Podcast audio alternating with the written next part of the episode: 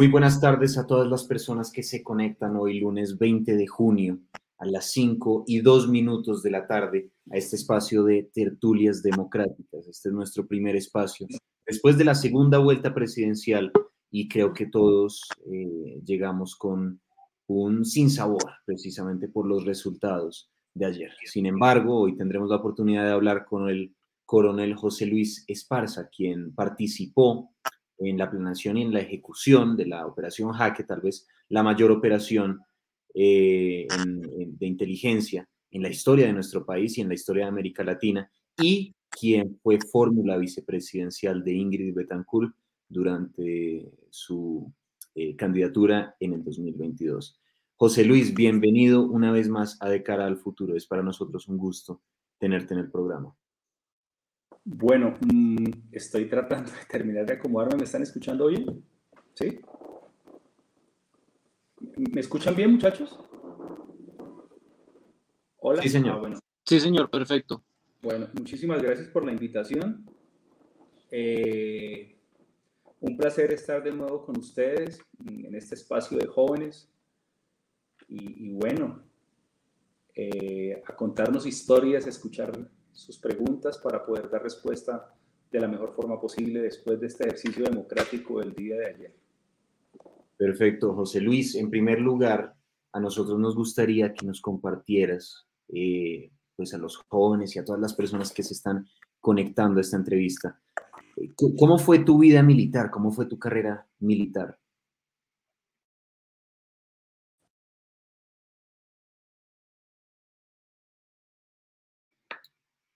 Coronel, no lo, no lo escuchamos.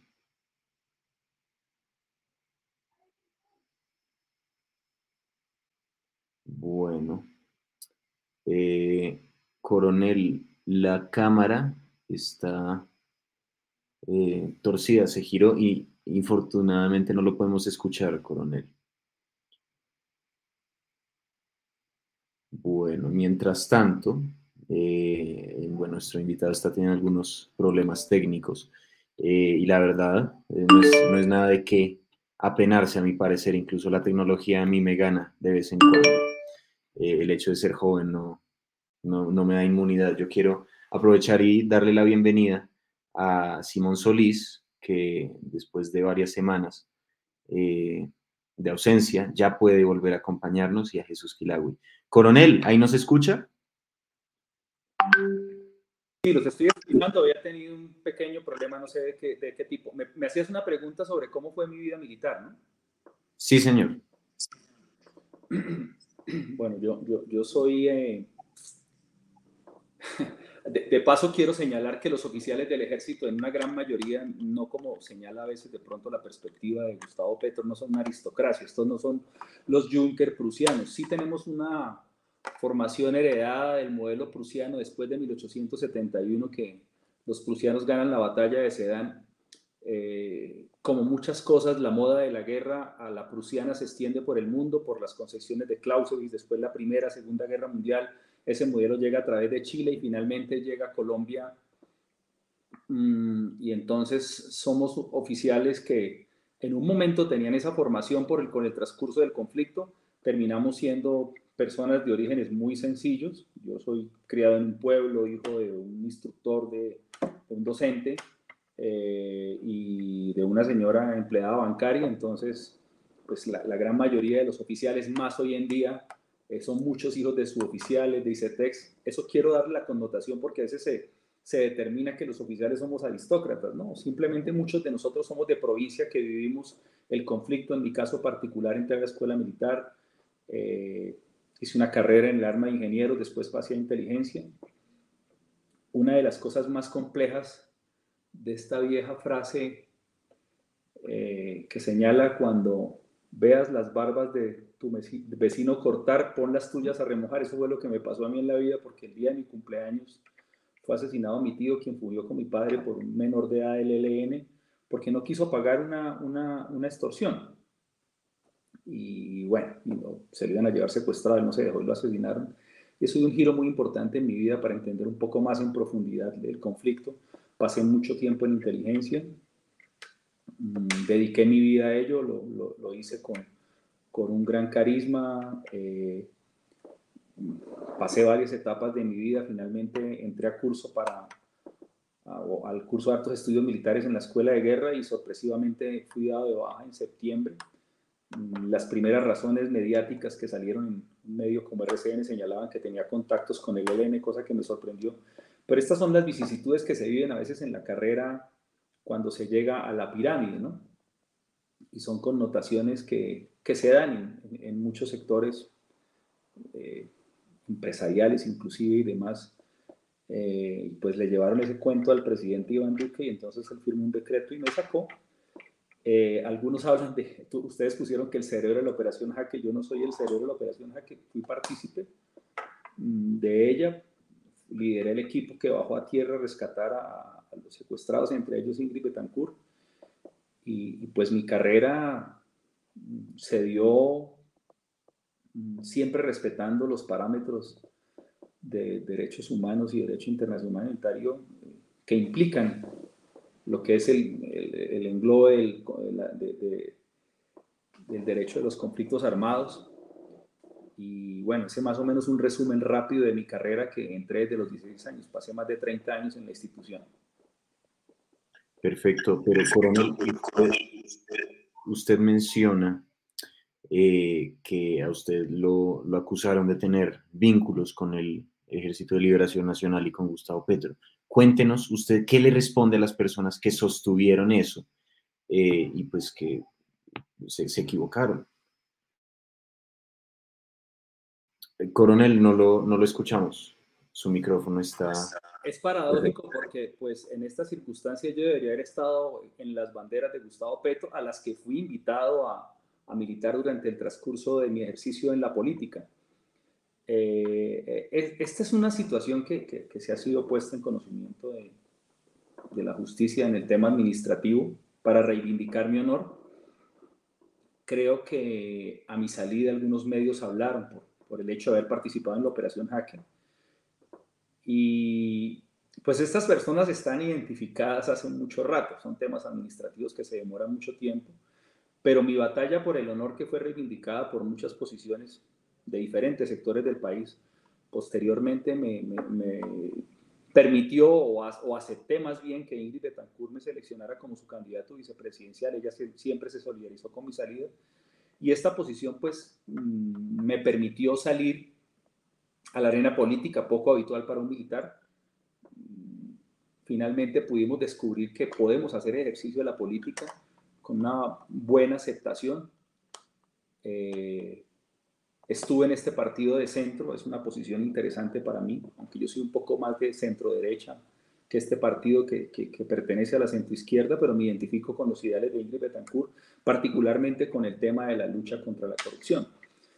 Entonces, pues estas personas, para hoy que podremos decir que podríamos tener una rota, derrota al militar con Rodolfo Hernández, mi paisano santanderiano, a quien conozco por el ejercicio de su campaña política en Santander que derrotó a maquinarios de la corrupción. Sí, muchos dirán que está metido con el caso Vitalogic, la justicia determinar si es culpable o no, pero creo que para mí esto ha sido una victoria respecto a estas personas que, que, llegaron con, estos, con estas historias a donde, a donde el presidente Iván Duque que firmó el decreto de mi salida y, y a pesar de la situación de que no pudimos llegar a la, a la, presidencia acompañando a Rodolfo Hernández, yo me siento muy tranquilo, muy contento de este ejercicio democrático y de haberme, mm, de haber salvado mi honor, en particular en contra de la teoría de estos sujetos que así lo señalan. Entonces, pues no, nada, aquí estamos y, y dispuestos a seguir en la posición que, que asumimos hoy en día, mmm, posiblemente de oposición, vista a lo que se nos viene encima con esta cantidad de promesas que, que hizo Gustavo Petro. Vamos a ver. José Luis, ah, ahí. ahí. Ahí me recuperé el micrófono, ¿sí? Sí, perfecto. Sí, perfecto. Vale. José Luis, eh, evidentemente tú eres una persona que desde joven pues se desempeñó en, la, en las fuerzas militares y que construyó su carrera en la fuerza pública defendiendo a la gente decentes y de todo el país. Eh, siendo que usted no es político, no, usted no, no digamos que no tuvo esa, esa crianza como político y mejor dicho, o, más bien usted entró cuando ya era adulto. ¿Qué enseñanzas le dejó este proceso político a usted como militar y como una persona que se describe pues de centro derecha, pero que claramente tiene como prioridad defender las instituciones del país y la seguridad?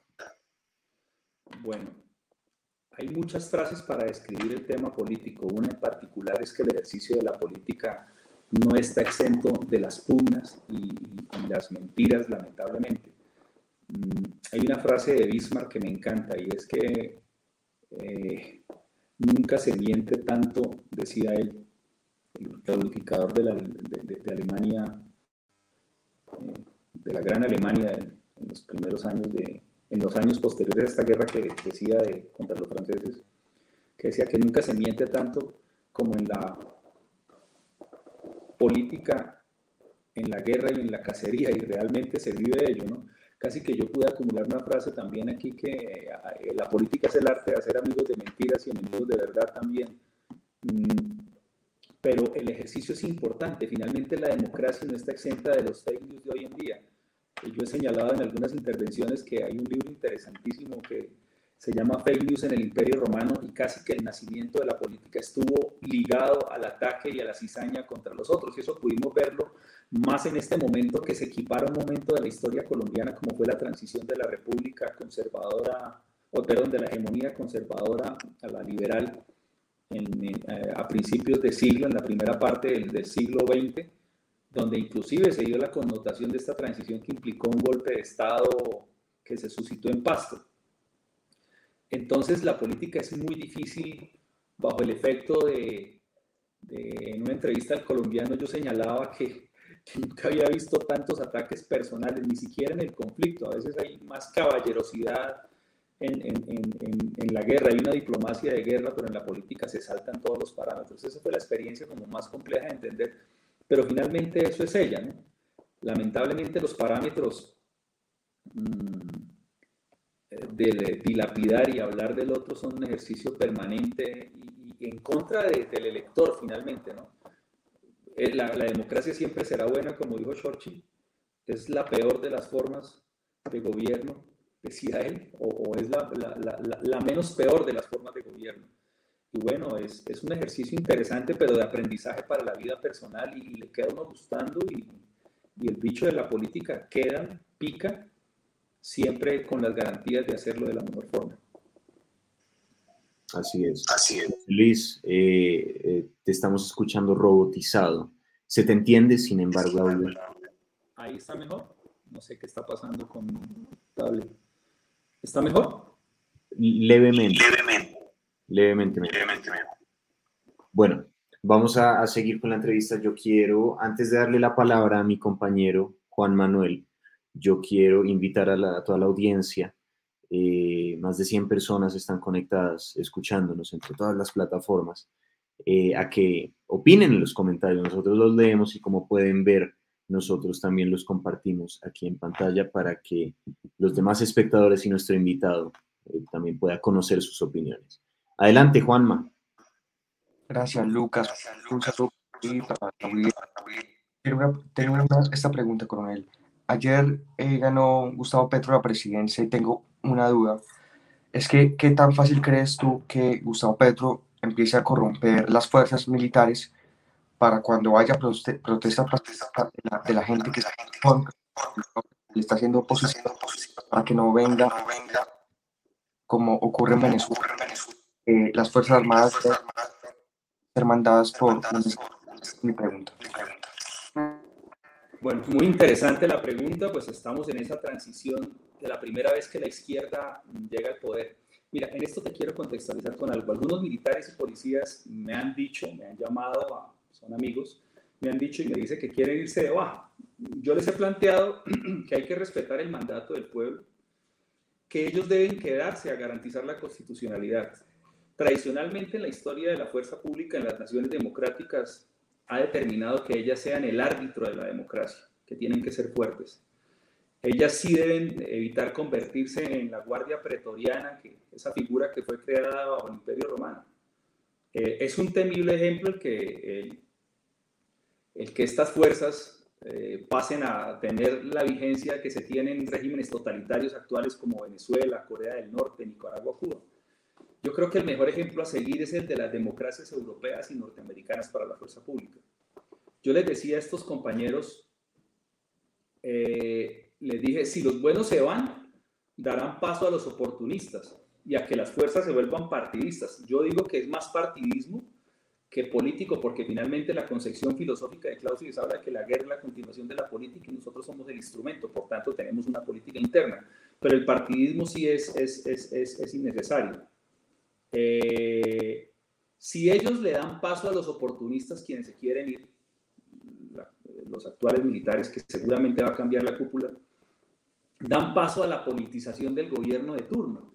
Entonces no es nada conveniente y en diversos momentos de la historia del país esto ha pasado.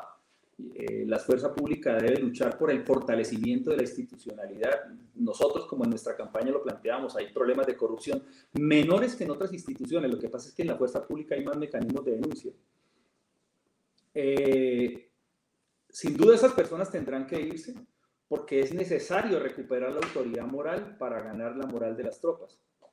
Eh, en el planteamiento de Gustavo Petro, él genera una concepción asociada a lo que siempre se planteó con ese fenómeno de la lucha de clases para ganar adeptos entre las tropas. Su mensaje va mucho a la base de las tropas eh, y tratando de buscar qué mandos de la fuerza son progresistas o reaccionarios, como se categoriza en, estos modelos de la izquierda. Eh, aquí se podría desatar si una cacería de brujas.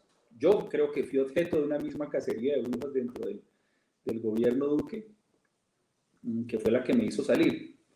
Cuando yo analizo lo que se plantea allí, mm, la institucionalidad debe prevalecer y el no contaminar a la fuerza pública de cualquier fenómeno, como ocurre en otros países, o como ocurre en estos países, en particular Venezuela, debe ser el derrotero que debe garantizar este gobierno de Gustavo Petro. Mm, ellos usaron una plataforma política a través de algunos retirados de la fuerza pública, eh, algunos muy duros en su concepción, no son muchos los que adaptaron eh, esta concepción con estos retirados, eh, pero considero que sacarse de la cabeza ese concepto que la fuerza pública es aristocrática o que se concibe el concepto del enemigo interno, que es un concepto de la Guerra Fría, la fuerza pública hoy, hoy ha cambiado su posición. Tal vez sí, yo critico a veces algunos mensajes de quienes han sido los mandos de la fuerza pública en que deben denotar específicamente que el partidismo o la posición de gobierno eh, debe estar distante. Es complejo porque finalmente el mecanismo de la fuerza pública está centrado en la jerarquía y en la obediencia a lo que constitucionalmente determina es el presidente de la República, que en este caso el comandante de las Fuerzas Armadas será Gustavo Petro. Y él tendrá mecanismos que pasan en, los gobiernos, lamentablemente, que es buscar los mandos por lealtad, más no por meritocracia. También critican este tema de que la fuerza pública no hay meritocracia. Yo, yo no creo eso. Lo que pasa es que la, la, llegada a brigadier general está por méritos. Claro, hay, hay connotaciones de gente que miente, gente que corrompe, etcétera, etcétera. Hay, eh, gente que quiere que unos lleguen, otros no. Y, y debe, pero el momento en que se pasa a los grados de brigadier general, mayor general, la fuerza pública sí puede tener una connotación de la política y mantenerla alejada de ello es supremamente importante para garantizar la democracia, el ejercicio de ella específicamente.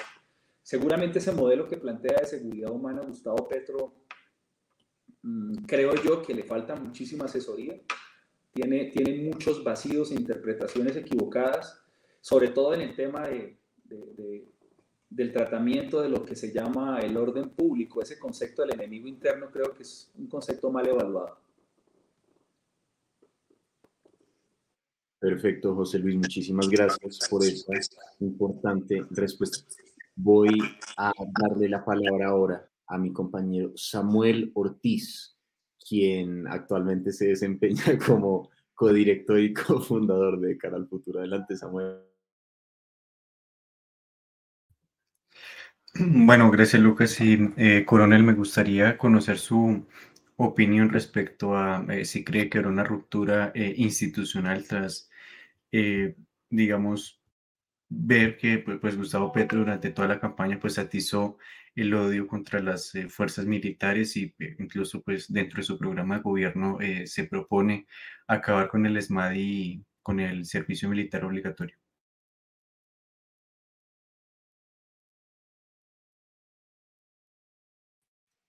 Coronel, ahí no lo, no lo podemos escuchar.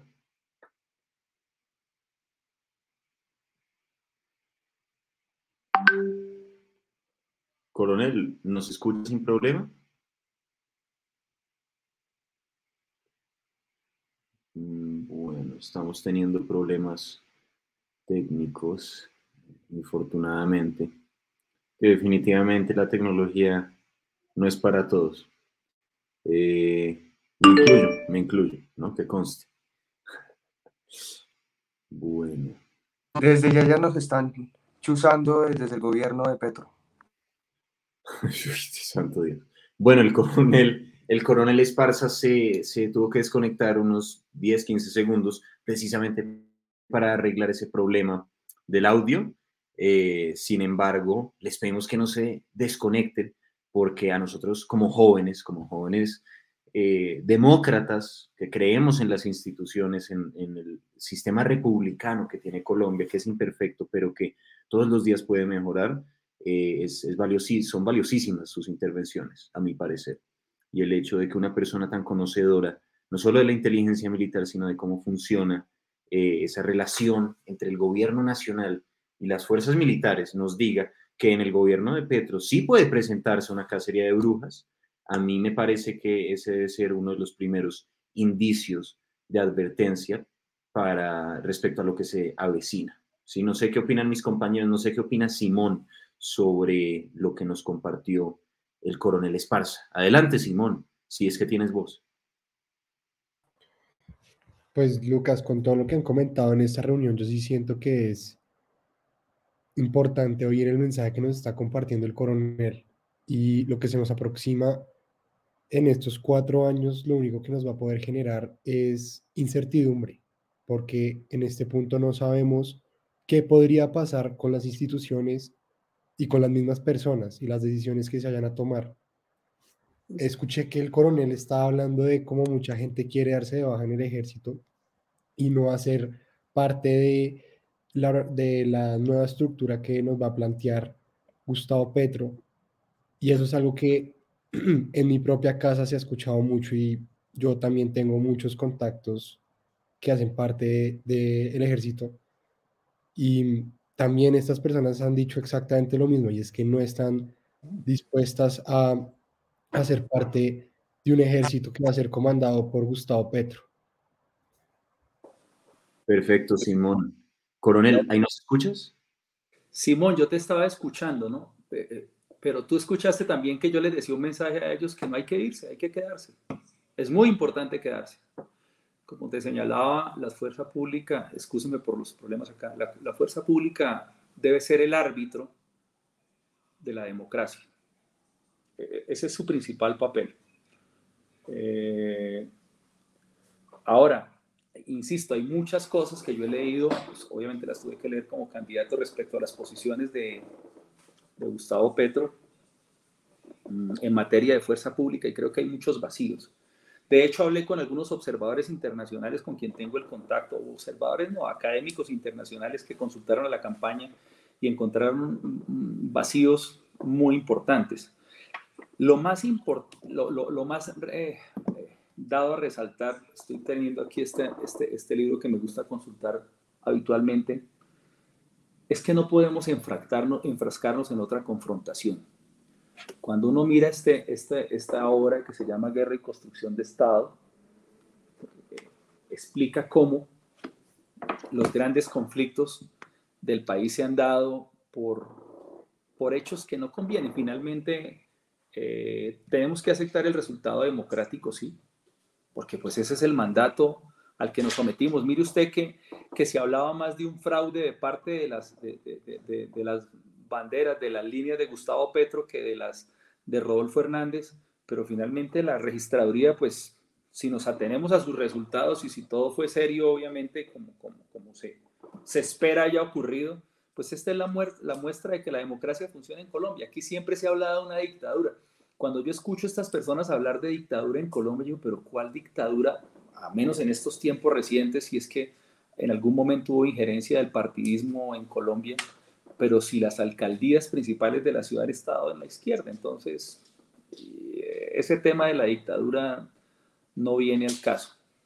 Para nosotros, eh, en lo que estábamos en el Partido Alianza Verde, lo más importante es la lucha contra la corrupción como un fenómeno.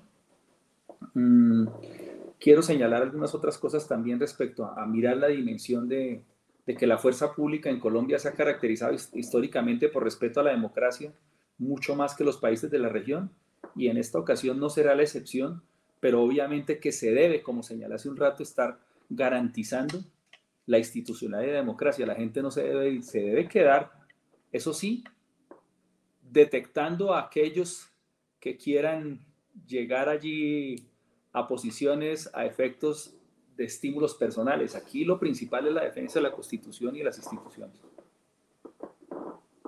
Muchísimas gracias, coronel. Yo quiero darle la palabra ahora a nuestro compañero Jesús Quilagüe. Adelante, Jesús. Gracias, Lucas. Eh, buenas tardes, coronel. Bueno, em, he escuchado, digamos que varios rumores acerca de em, no un golpe de Estado ni más faltaba, pero sí de un posible golpe de Estado. ¿Usted cree que eso se podría llegar a dar en un evento al gobierno de Gustavo Petro? Bueno, yo, he señalado esa expresión típica de las democracias. La fuerza pública debe ser garante de la democracia de no permitir los excesos de unos y otros. Yo, creo que la fuerza pública va a respetar siempre el resultado. Esta ha sido una perspectiva permanente en la formación de, los militares. Eh, ellas mantienen su, deben mantener su carácter no deliberante y por tanto no se debe llegar a que pase las cosas que han pasado, por ejemplo, en Venezuela, donde fueron cooptados por prebendas, beneficios, grados y demás. Eh, y la no participación en política es importante.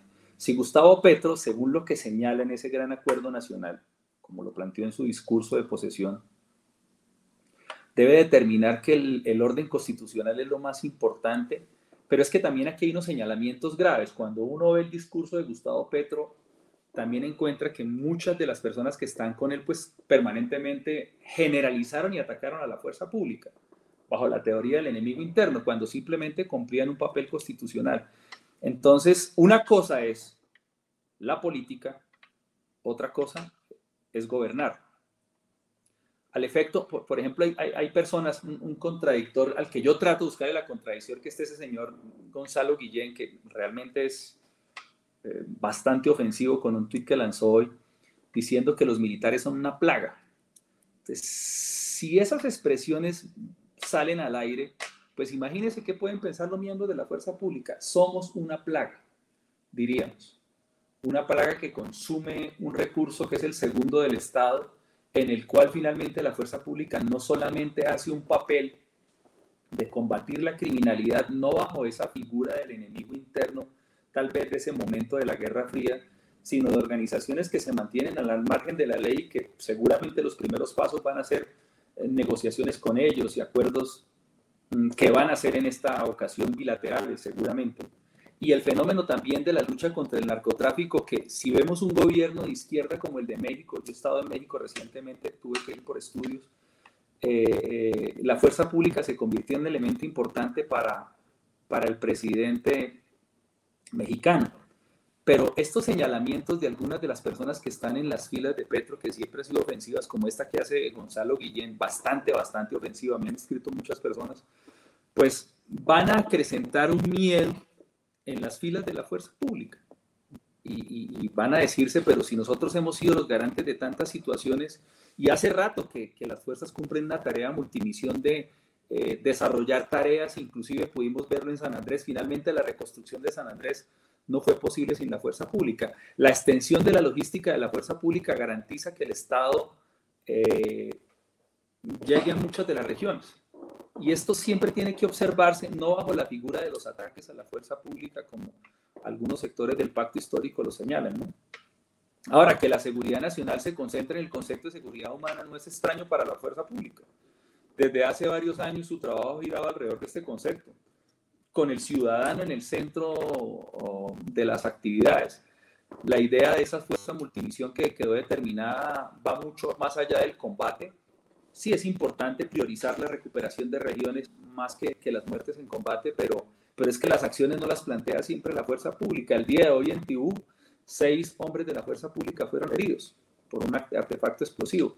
Porque es que allí hay una radicalización en estos grupos y además el elemento del narcotráfico, eso no simplemente va a ser legalicemos, eh, démosle paso a la coca, porque pues aquí estamos en un ambiente internacional eh, enmarcado por la lucha contra las drogas. Entonces, son dificultades complejas, pero sé que la fuerza pública va, va a respetar el mandato y debe quedar ahí como un garante, como ese árbitro que señalo de la democracia.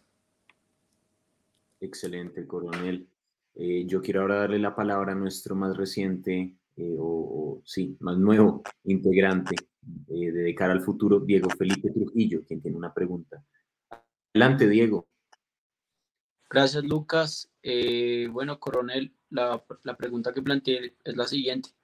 ¿En qué posición se encuentran las, las fuerzas militares en este momento, teniendo en cuenta todos los señalamientos que ha hecho Gustavo Petro pues en contra de ustedes, como con toda la deslegitimización eh, y desprestigio, desprestigio, me enredé, bueno, todo el desprestigio que han hecho en contra de ustedes. ¿En qué posición van a estar ya? Pues, pues ustedes representan como la última esperanza que tenemos nosotros actualmente. Pues mira, eh, yo me atengo a los siguientes sucesos. Se habla de que no hay meritocracia insisto, yo creo que hay mucha ignorancia en muchos temas. A, veces me pongo a pensar y es que en la campaña de Gustavo Petro no hay eh, tantas personas con una visión de defensa y seguridad. Hay personas que, que, que, la observan desde la perspectiva de los casos de corrupción, de, de, de, muchas perspectivas. Y aquí hablo de una asociación que es muy cercano, que seguramente va a tomar relevancia, que se llama Veteranos por Colombia, que tiene una figura con una posición bastante fuerte, un tuitero que se llama el sargento Alexander Chal. Eh, creo que no se han impregnado totalmente de, la realidad misma, y lo digo por estas personas de organizaciones internacionales académicas que, me señalaban que en las campañas había mucha ignorancia. Eh, la fuerza pública, insisto, como lo he venido diciendo, tiene que cumplir ese garante eh, de, la, de la institucionalidad no debe ser vista como un elemento de represión específicamente. La fuerza pública desde hace mucho tiempo ha hecho varios llamados. Aquí hablamos inclusive de la salida de uno de, mis principales héroes de la, de la, fuerza pública, un paisano, inclusive, eh, como lo fue el, señor general Alberto Ruiz Novoa, que señaló que el modelo debía combatirse desde la acción del Estado antes de la de las armas. Eh, ella ha hecho varios llamados al Estado, nosotros lo hemos hecho varios llamados al Estado en las evaluaciones, en los planes nacionales, eh, para que las instituciones apropiadas asuman las responsabilidades que tiene la construcción de la seguridad integral en los territorios. El concepto de la, de la acción unificada del Estado y, diferentes programas como FEN Colombia, la rueda de emprendimiento de negocios que no tendría que hacerla la fuerza pública, lo han demostrado. Eh, la fuerza pública siempre ha estado sintonizada con la seguridad humana, que es un concepto de la ONU, no es Colombia humana. La gente piensa que seguridad humana es un concepto de, de, Gustavo Petro, no, es un concepto de la ONU, como la OEA plantea la seguridad multidimensional ante el efecto del crimen internacional. Entonces, mm, creo yo que la garantía de una fuerza pública que no esté cerca la partidización, venga de donde venga, sea de derecha o de izquierda, es la garantía de que puedan seguir siendo el árbitro eh, de la democracia. Por tanto, sus expresiones del pasado, que siempre las señalaban generalizando, muchas de ellas condenando, pues fueron el obstáculo para que cuando ellos estaban en el M19 no llegaran al poder. Lo mismo el Partido Común es que está allí con ellos. Pero la fuerza pública mm, ahora tuvo un lenguaje nuevo, un cambio de ellos, eh, cuando muchos de sus integrantes la han atacado, hemos visto las expresiones de María José Pizarro, por ejemplo, fuertes en contra de la policía.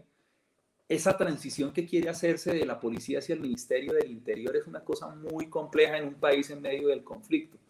Eh, la Policía Nacional manteniéndose en el Ministerio de Defensa como lo determinó en su momento la figura de Gustavo Rojas Pinilla, el señor general Gustavo Rojas Pinilla fue importante porque si vemos la fuerza pública en otras naciones, pues es muy débil cuando se queda como una institución en otros organismos. Sin embargo, claro que el respeto por los derechos humanos, eh, esa educación que se imparte de derechos humanos en diferentes niveles de la carrera y de todas sus escuelas, eh, debe corregir más cosas, pero no es ajena al esfuerzo de la fuerza pública.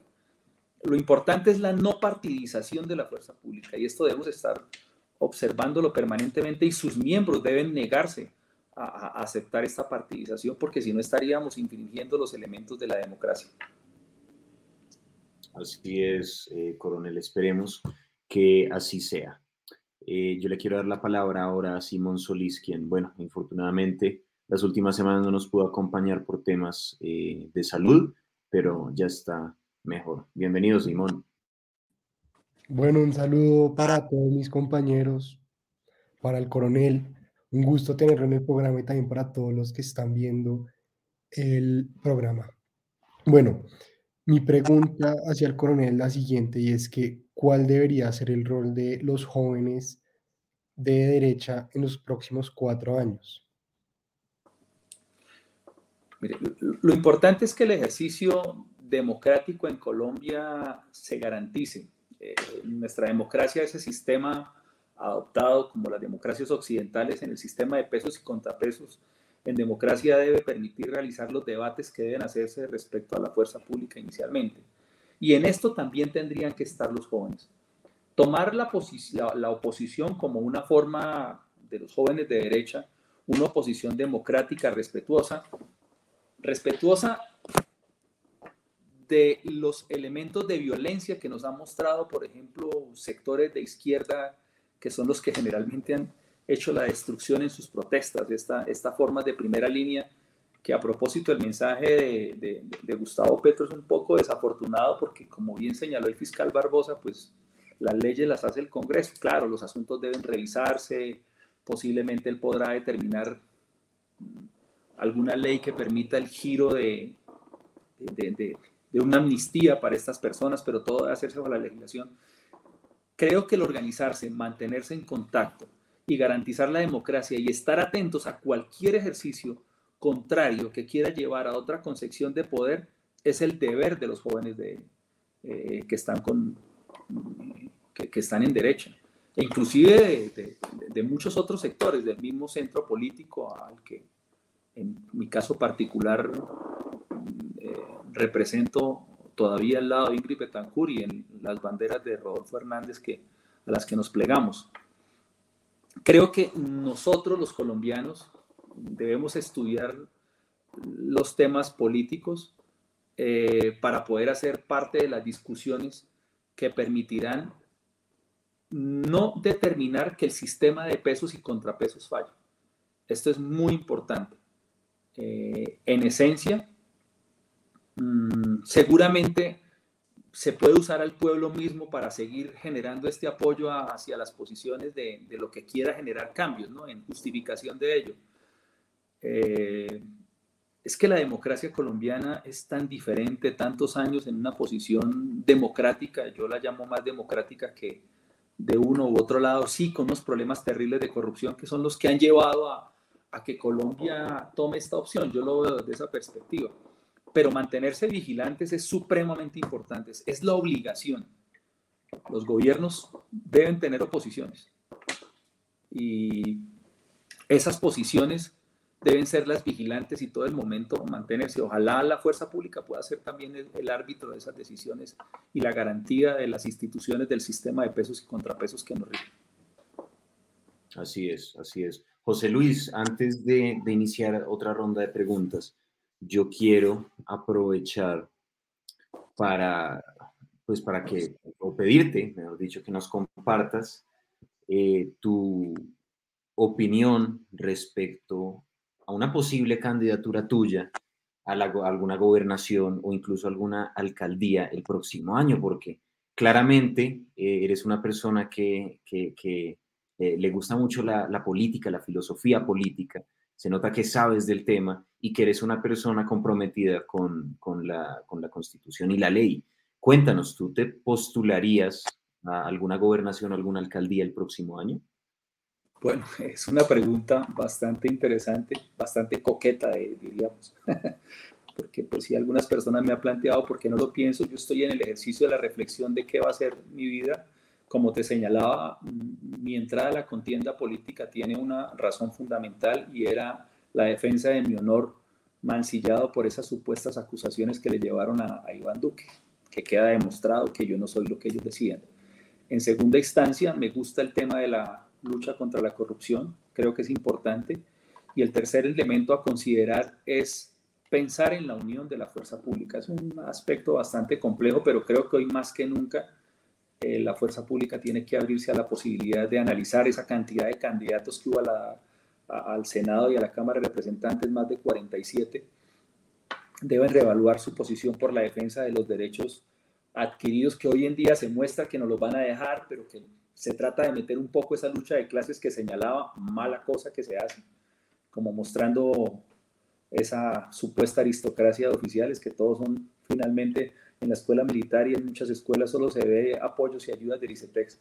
Pero para señalar el tema político no lo he pensado bien, creo que este es un tiempo de reflexionar, quiero organizar todavía cosas de mi retiro. Eh, creo que no voy a estar exento de las luchas políticas, e, es lo más importante por ahora. Eh, creo que voy a estar ahí, creo que me quiero preparar un poco más mi carrera fue basada en lo que veíamos. Me sorprende que, que cuando se habla del problema de la profesionalización de la fuerza pública, nosotros estamos por encima de muchos estándares de la educación nacional, estamos reglamentados por el Ministerio de Educación Nacional. Yo creo que, que cuando se habla de, o cuando se habla de esa polémica que Gustavo Petro señaló, es que les toca ser policías y militares. Yo creo que hay una ignorancia compleja respecto al tema. Y el estar aquí parado creo que lo he hecho con honor, con responsabilidad. Eh, he mostrado una cara de lo que somos los miembros de la fuerza pública, que pues entendemos los problemas del país. Eh, vivimos mucho más con ello que muchos políticos. Si alguien conoce el país, somos nosotros los militares.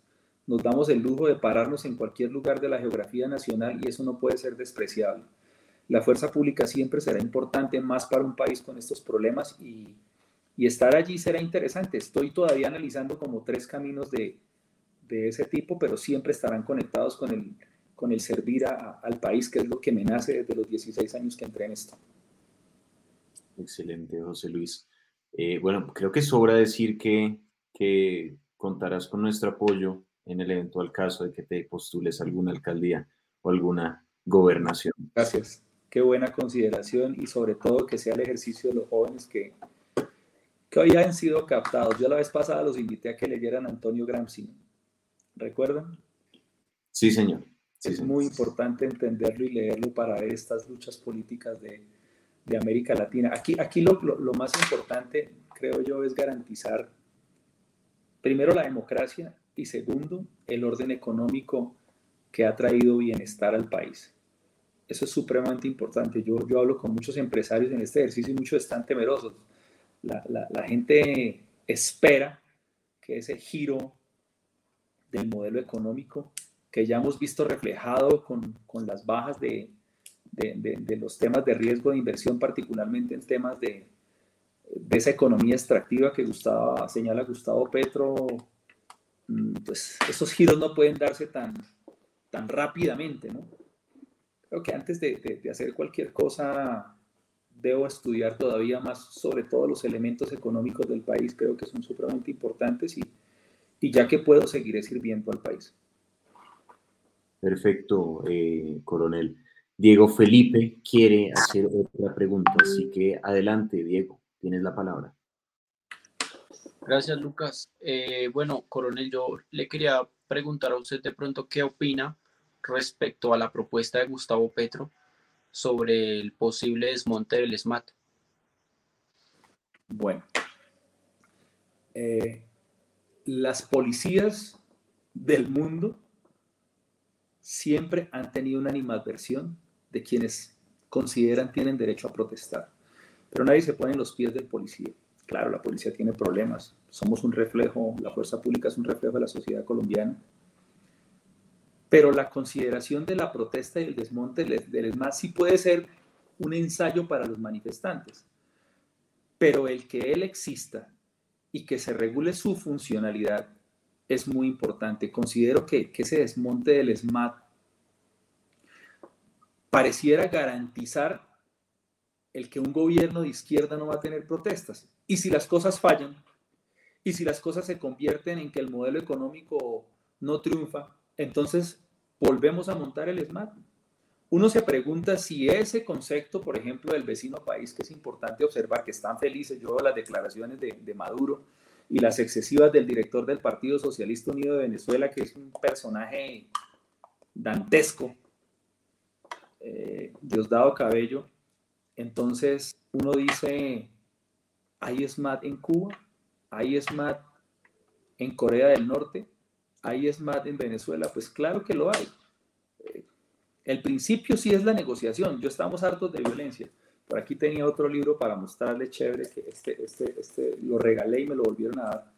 El concepto de estos intercambios violentos de Malcolm Díaz, este estudioso de Colombia, este británico estudioso de Colombia, muestra que pues eh, el ESMAD es muy necesario para garantizar mm, los desmanes y el vandalismo.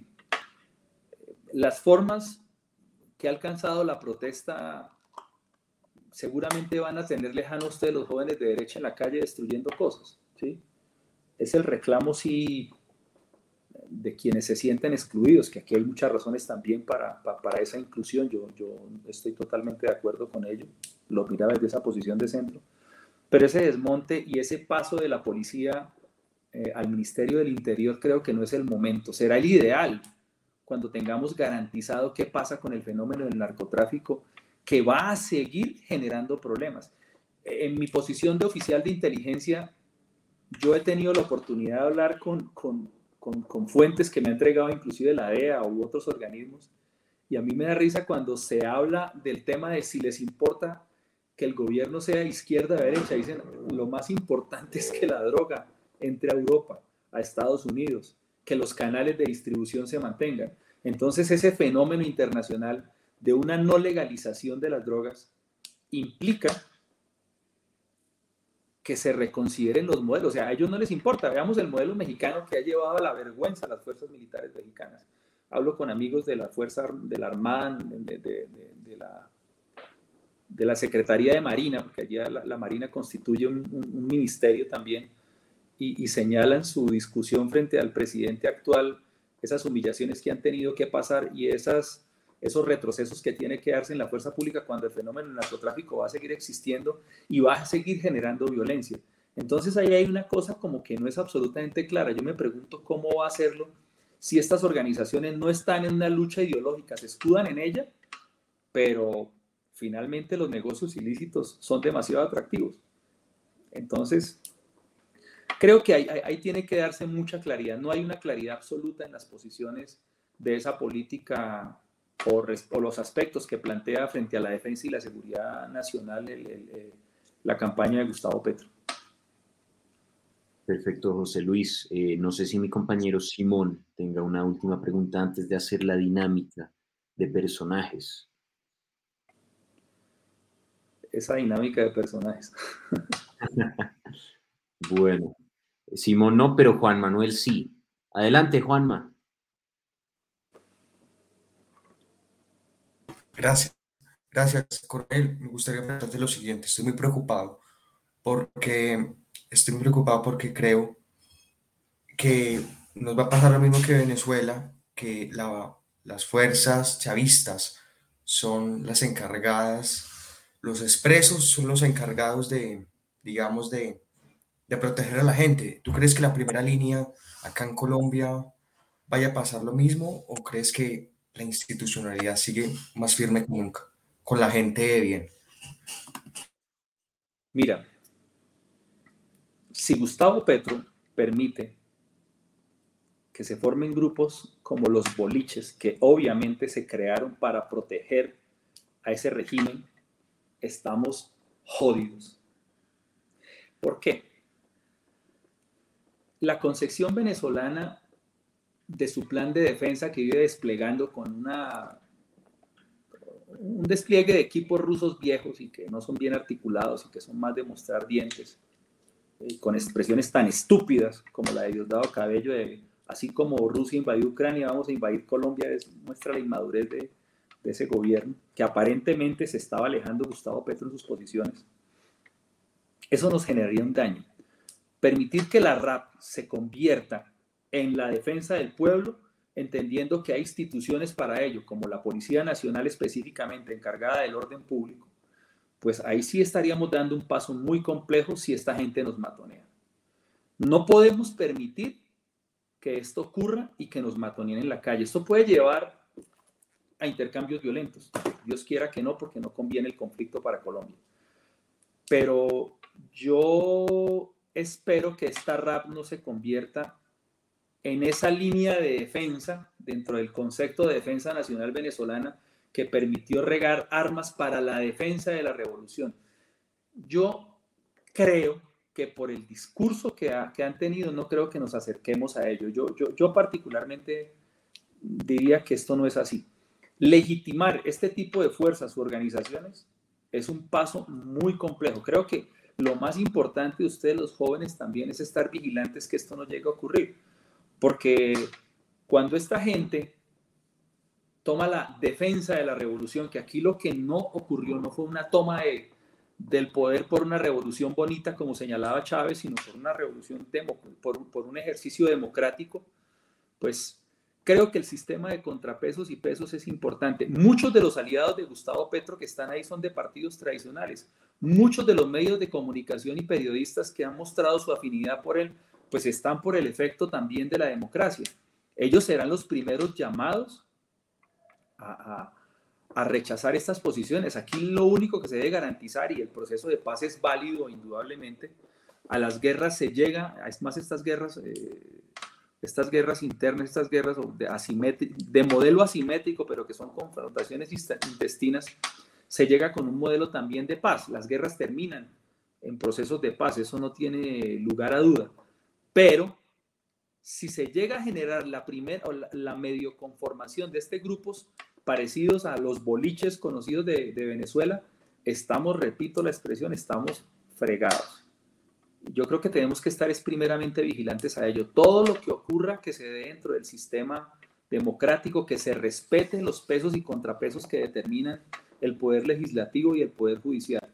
Eso es supremamente importante. Y esos cantidad de políticos que se unieron en el pacto histórico que antes habían estado militando siempre en las victorias, ¿no? Chistoso, ¿no? Yo, yo, yo particularmente no me quiero convertir en el que salta de partido a partido político, pero pues ellos serán los primeros garantes. Y ahí es donde tiene que mantenerse una independencia de la fuerza pública en esta profunda reforma que seguramente va a arrojar los resultados de la Comisión de la Verdad, porque hace rato estas estructuras de la Justicia Especial para la Paz, de la Comisión de la Verdad, que dictaminarán elementos para la reforma de la fuerza pública, atendiendo a que esa reforma no debe ser de carácter eh, o, o esas prebendas que se hablan de acabar el concepto del enemigo interno que hace mucho tiempo que pasó. Yo, yo, hablo de bandidos, de terroristas que desarrollan acciones contra el Estado, pero a mí no me importa su color político. Por ejemplo, soy un estudioso de la ley de inteligencia y ella prohíbe las acciones contra partidos políticos. Entonces, se ve como un enemigo al ELN porque comete actos terroristas, a las disidencias porque cometen actos terroristas y mucho más porque están mezcladas con la minería ilegal y el narcotráfico. Entonces yo no estoy viendo el enemigo interno ni, ni uno nunca dio señalizaciones para perseguir a sindicalistas, etcétera. Aquí quienes más tienen garantías hoy en día son los grupos minoritarios, eso está demostrado y esos son logros de la democracia, que en dos años veremos el resultado, pero, pero particularmente si vemos que esto ocurre, esta es la primera señal, esa es la señal más compleja si esa primera línea se convierte en un elemento verdaderamente paramilitar. Esa sería la expresión asociado a lo que está pasando en Venezuela, que es el sostén finalmente de estos grupos los que, los que realmente intimidaron a la gente que se disfrazan detrás de esa fuerza pública, de la fuerza pública venezolana. Perfecto, José Luis, muchísimas gracias. Y ahora pasamos al tormento de todos nuestros invitados, la dinámica de personajes. Eso, yo no sé por qué causa tanto miedo, la verdad. Es, no sé si tú nos quieres compartir, porque el equipo, pues nosotros yo, lo yo siempre he sido muy, yo, Luca, yo he sido siempre muy respetuoso. Tú sabes que mi modelo no es, yo no ataco, a mí me atacan y yo creo que, que, entiendo un poco ese concepto bíblico de ponga la otra mejilla. Y lo hago más bien como, como una concepción diferente, porque la Biblia no viene con letra menuda como el Código Penal, pero soy respetuoso, entonces seguramente mis conceptos van a ser respetuosos. Perfecto. Primero, creo que pues este, obviamente no, no podíamos eh, dejarlo por fuera, Rodolfo Hernández. Mi paisano Rodolfo Hernández tuvo la oportunidad, el tracking lo mostró, 65% de intencionalidad, a pesar de sus problemas representaba un cambio importante de lucha contra la politiquería. Se perdió la oportunidad de dirigir el país. Marilén Castillo. Una mujer eh, muy valiosa de, es una gran persona, una gran dama. Es lo que pude descubrir compartiendo con ella. Ingrid Betancourt. Una mujer de principios que me dio una posición de honor y estoy muy agradecido con ella. Gustavo Francisco Petro Urrego. Me genera dudas, me genera dudas tantas cosas que ha planteado esperemos la plata, la plata alcance para todo. Finalmente, quiero señalar como me gustó lo que expresó el, expresidente Uribe cuando dijo que pues primero Colombia, ojalá lo ponga en su premisa. Francia Márquez. Bueno, yo, yo, yo, yo admiro lo que alcanzó como persona.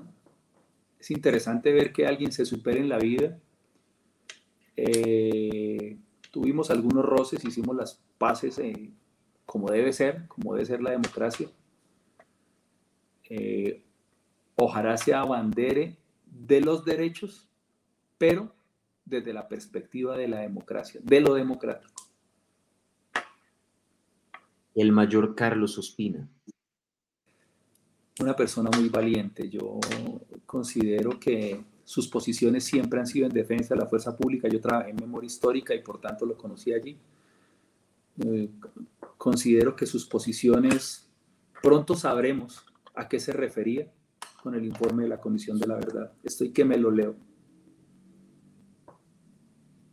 Alexander Chalá. Bueno, a mí no ha hecho sino atacarme este señor. Primero, primero me dice que, que soy un oficial que sale por injusticias, ellos tratan de invitarme, veteranos por Colombia, yo les digo respetuosamente que no estoy de acuerdo, pero después como que me hacen un ligero matoneo. Yo creo que e, e, este señor tiene que liberarse de odios, porque si va a ser uno de los consejeros en esta posición que tiene, que es sobre todo que ha sido muy admirada por personas como Germán Navastalero, Iván Cepeda Márquez, eh, yo creo que tiene que liberarse de odios. Creo que hay muchos odios en él todavía y tiene que liberarse de ellos porque una cosa es criticar, en la fila de los que critican hay muchos, en las de los que proponen hay pocos y de los que hacen casi no hay nadie. Iván Duque.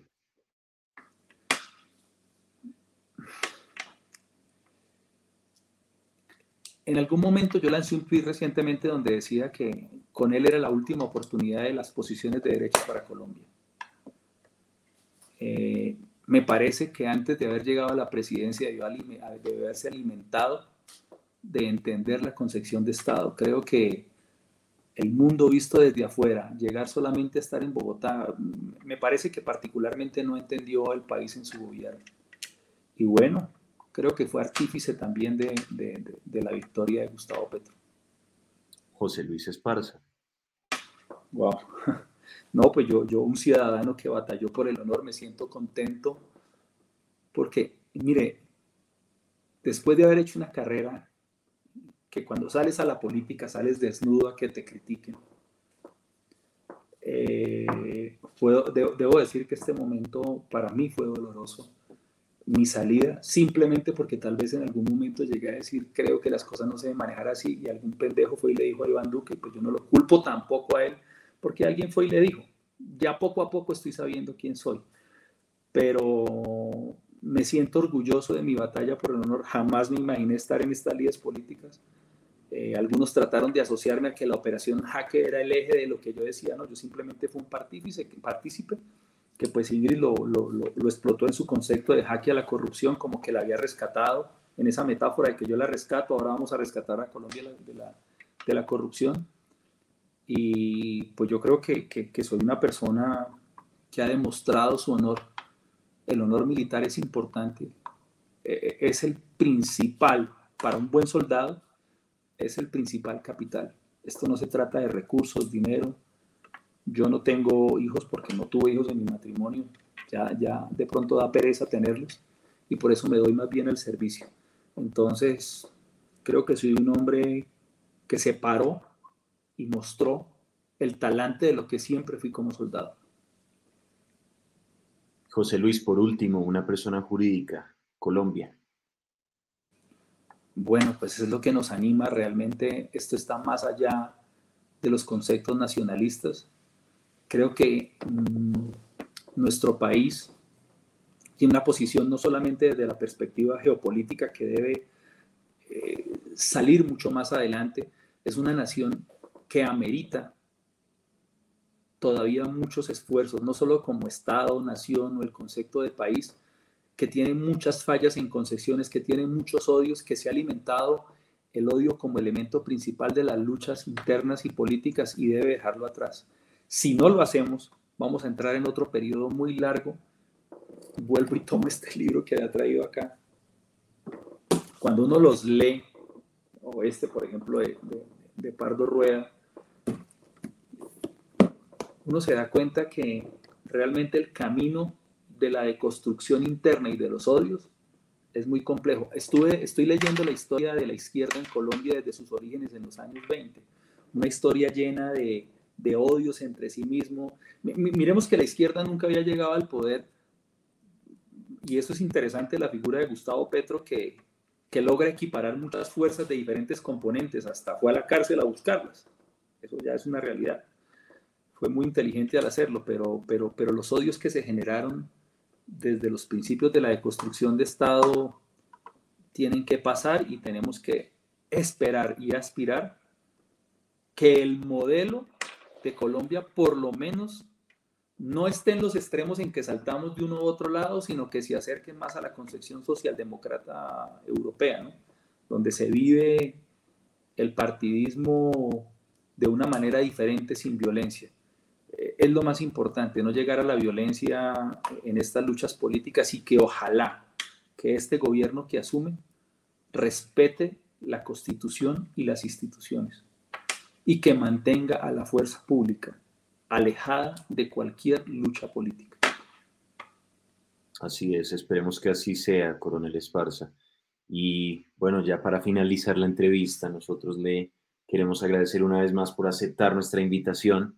Ya es la, la segunda entrevista eh, de ese espacio que tenemos con usted en el programa. Esperemos que no sea el último.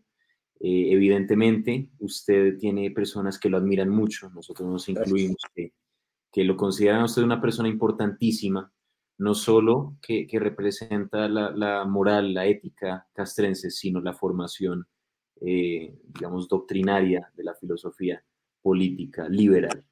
Entonces, Coronel Esparza, muchísimas gracias por aceptar nuestra invitación. Usted sabe que de cara al futuro es un espacio de jóvenes demócratas, republicanos, así seamos liberales o conservadores, nosotros queremos preservar la institucionalidad y la libertad. Eh, a todas las personas que se conectaron a, escucharnos, este fue un espacio sumamente exitoso. Eh, creo que en todo momento estuvimos sobre los 100 espectadores en vivo, en directo y en reproducción más adelante. Estoy seguro que el número aumentará. Eh, les deseamos una muy feliz tarde y pendientes que en unos eh, cuatro minutos más o menos vamos a empezar eh, otra entrevista con el eurodiputado Herman Terch del partido Vox, que muchos tildan de ser ¿no? ultraderechista, ¿no? que franquista, etcétera, pero que eh, se desempeñó como testigo electoral internacional eh, en la jornada electoral de ayer. Precisamente lo tendremos para hablar sobre lo que observó y sobre las denuncias de un posible fraude. Muchísimas gracias a todos y están invitados a seguirnos en nuestras redes, arroba de cara al futuro 2, todo pegado, y a José Luis, en arroba JL Esparza, G, todo pegado también. Así que muchísimas gracias y nos despedimos eh, por ahora. Hasta luego. Lucas, Juan Manuel, Jesús, Diego, mil gracias. Me encanta que los jóvenes tengan esta concepción de, la política. Un saludo para todos. Ahí veo muchos amigos chateando que estuvieron presentes, que invitamos. Eh, vamos a vigilar la democracia. Esa es la invitación, a vigilarla y a escuchar. Muy importante. Así será, José Luis, así será. Y ahora sí, cerramos el espacio y muchísimas gracias a todos por participar. Hasta luego.